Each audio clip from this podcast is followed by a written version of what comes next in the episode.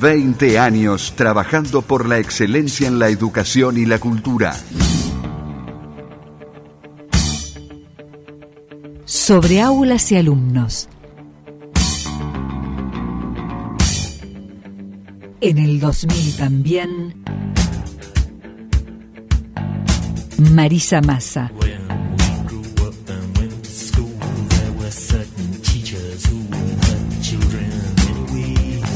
La buena educación.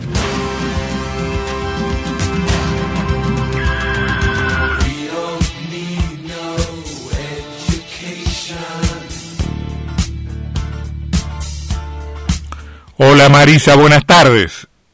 Hola Antonio, buenas tardes. Buenas tardes para Silvio también, para Sebastián que me imagino que estará en su casa escuchándonos. Y me imagino, me imagino.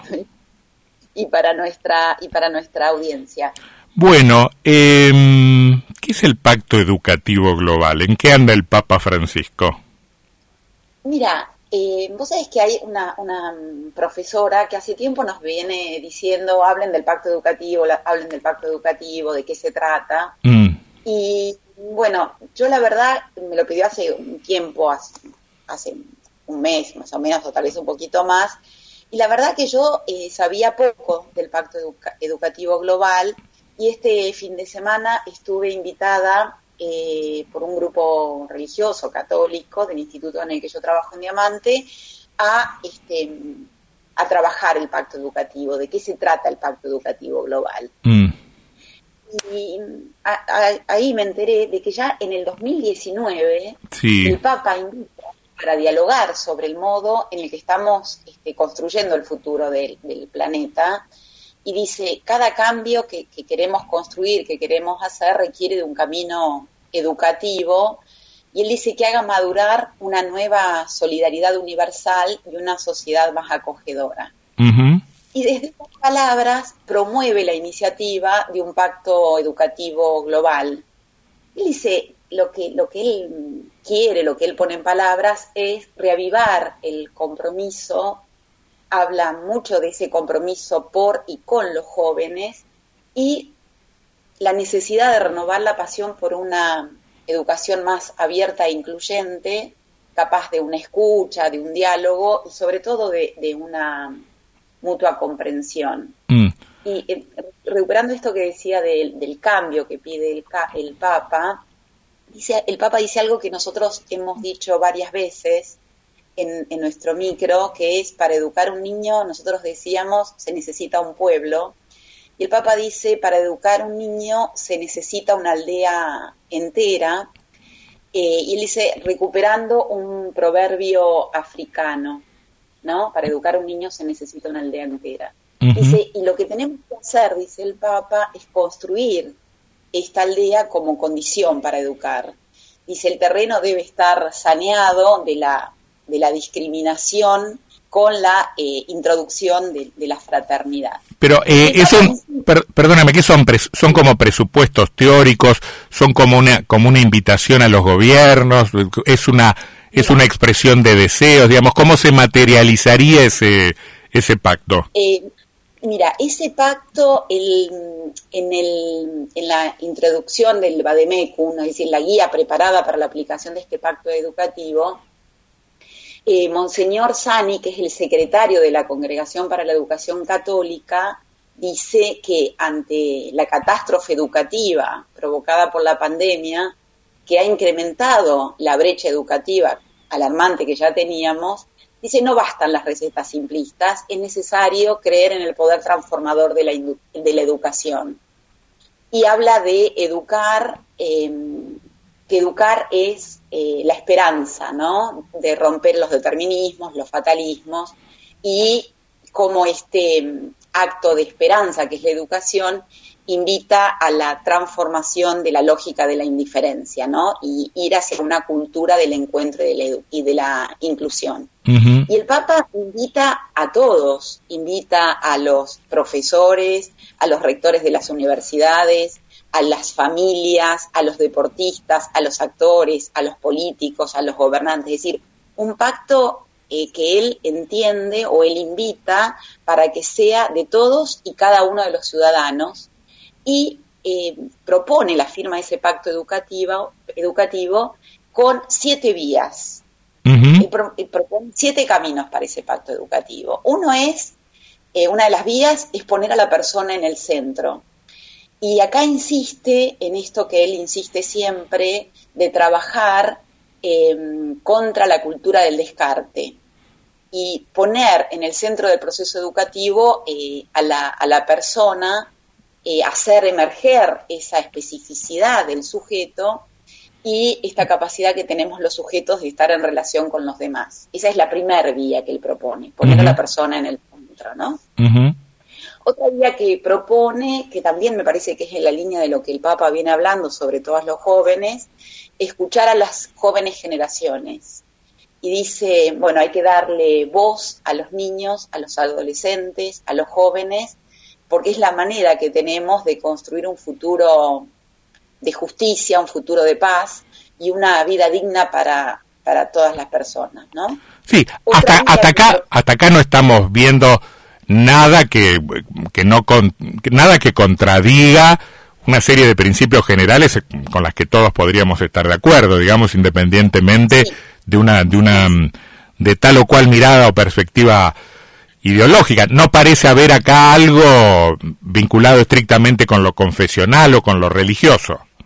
Vos sabés que eh, sí, coincido con tu, con tu perspectiva, con tu mirada, con tu decir, porque la verdad que em, el Papa eh, en este documento lo que hace es eh, un llamado a todos y a cada uno de los hombres. No hay una perspectiva eh, religiosa, sí hay una perspectiva de trascendencia en términos de apostemos a la esperanza, mm. pero no en una perspectiva religiosa, mucho menos en una perspectiva católica, ¿no? vos sabés que yo cuando, vos me dijiste que ibas a hablar de esto, busqué algunas, algunas referencias y algunas declaraciones, y por ejemplo encontré algo que dice el Papa Francisco afirmando que eh, los educadores y la familia están separados. Eh, y aseguró que el mundo vive una emergencia educativa la cual es más grave por las consecuencias de la pandemia. Me pregunto solo para, para encontrar un, un elemento em, eh, un elemento como para discutirlo. Si reaparece esa eh, esa cierta lógica, a veces em, eh, ponderada desde la Iglesia, en que hay esferas en las que el aparato del Estado, la educación pública, no puede ingresar, sino que son privativas de las familias. ¿Hay algo de eso? No necesariamente. No, no, vos sabés qué es lo que dice claramente, que a mí me pareció muy interesante, esa es la, cuarta o la tercera, la tercera vía que él propone, que es responsabilizar a la familia. Ver en la familia al primer e indispensable sujeto educador, pero no con este lugar de este es el ámbito familiar, el ámbito de lo privado y este es el ámbito de lo público, sino eh, existe el ámbito de lo público, existe la escuela, existe la, la educación externa, por decirlo rápido, rápidamente, y eh, existe en un, en un trabajo conjunto, donde el primer educador es la familia, pero necesita indispensablemente de otros.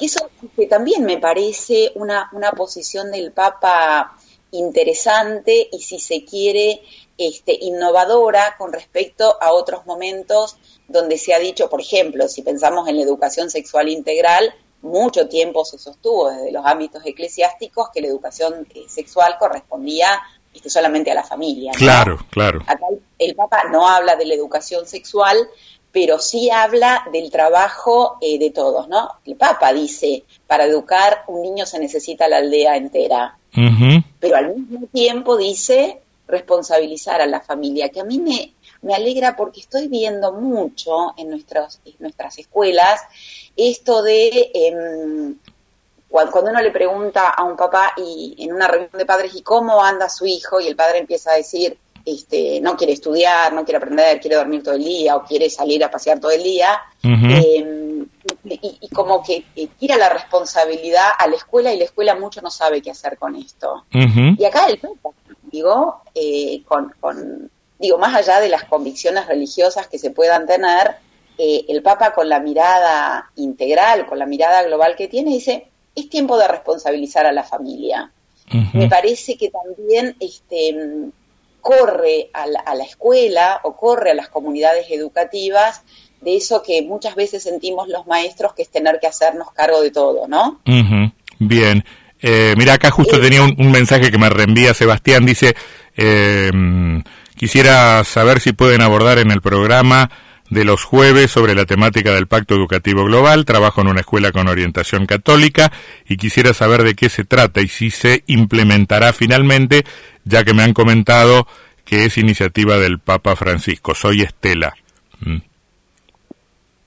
Eh, claro. Eh, en realidad el Papa lo, lo, que da son estas, estas siete vías, ¿no? Por ejemplo, digo, otra, otra vía que, propone es cuidar la casa común, que ya sabemos que el Papa tiene esta preocupación de, custodiar y cultivar la tierra, ¿no?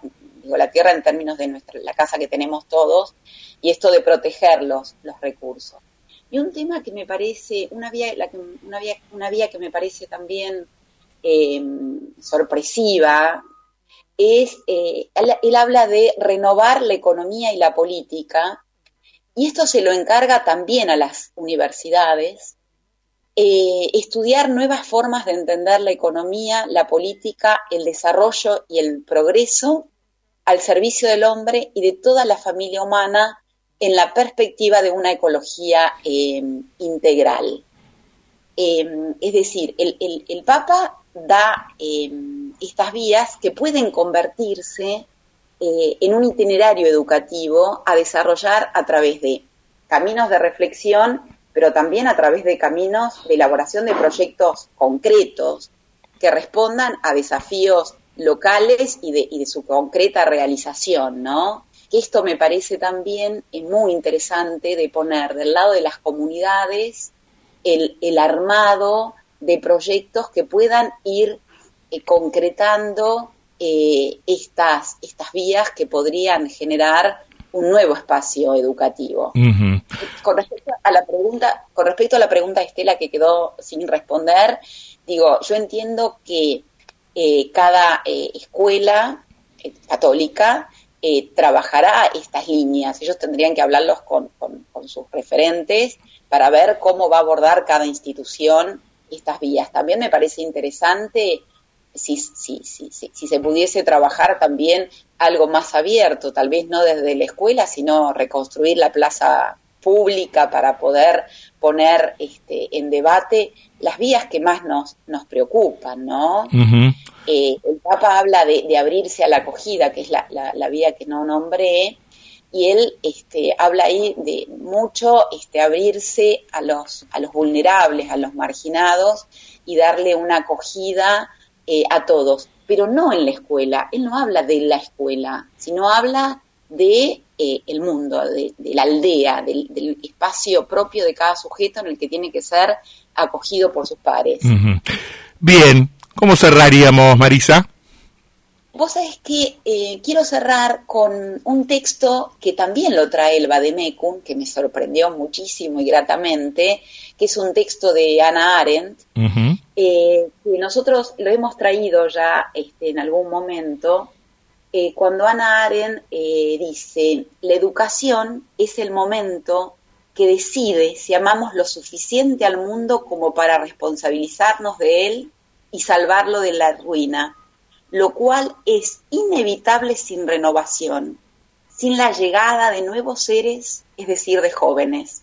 En la educación se decide también si amamos tanto a nuestros hijos al punto de no excluirlos de nuestro mundo, dejándolos a merced de sí mismos, al punto de no quitarles su oportunidad de emprender algo nuevo, algo impredecible para nosotros, y los preparamos para la tarea de renovar un mundo que será común a todos. Mm. Siempre Ana Aren deja un, un margencito importante para, para la esperanza, extraordinario. Muchísimas gracias, Marisa. Un abrazo, que estés bien, Antonio. Hasta luego.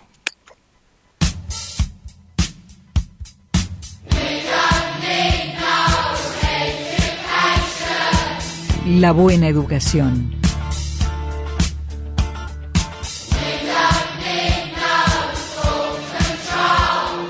Marisa Massa. Acompañaron este segmento de En el 2000 también. Fundación Banco de Entre Ríos y Fundaciones Grupo Petersen. 20 años trabajando por la excelencia en la educación y la cultura.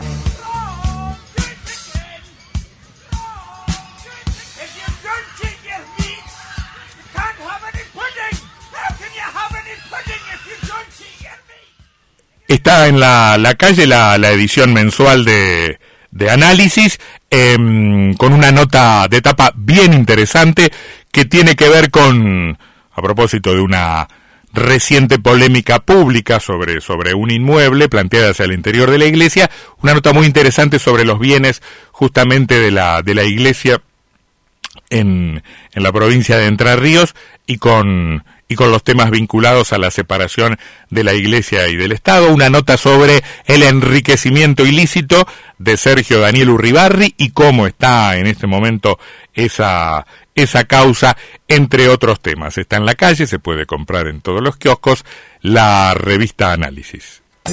Te contamos otra gran novedad de La Porca. Además de poder comprar en cualquiera de nuestras seis sucursales o de hacer tu pedido por WhatsApp, ahora también podés hacer tu pedido por Pedidos Ya.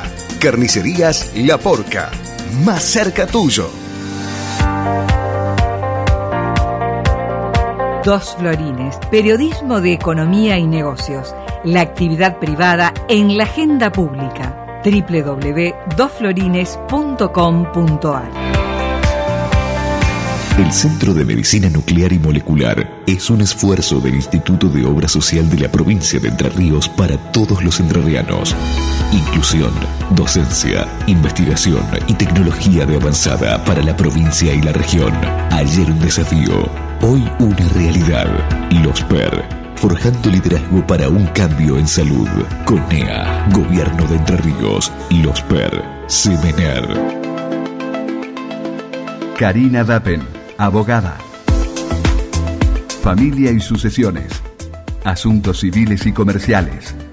Teléfono 343-154-720-017. Karina Dapen, abogada. Una familia de cuatro miembros, dos adultos y dos chicos, necesitó más de 110 mil pesos para no ser pobre, según en, en, el último mes o en el mes de julio, según datos informados este jueves por el Instituto Nacional de Estadísticas y Censos. Ese es el monto de la canasta básica total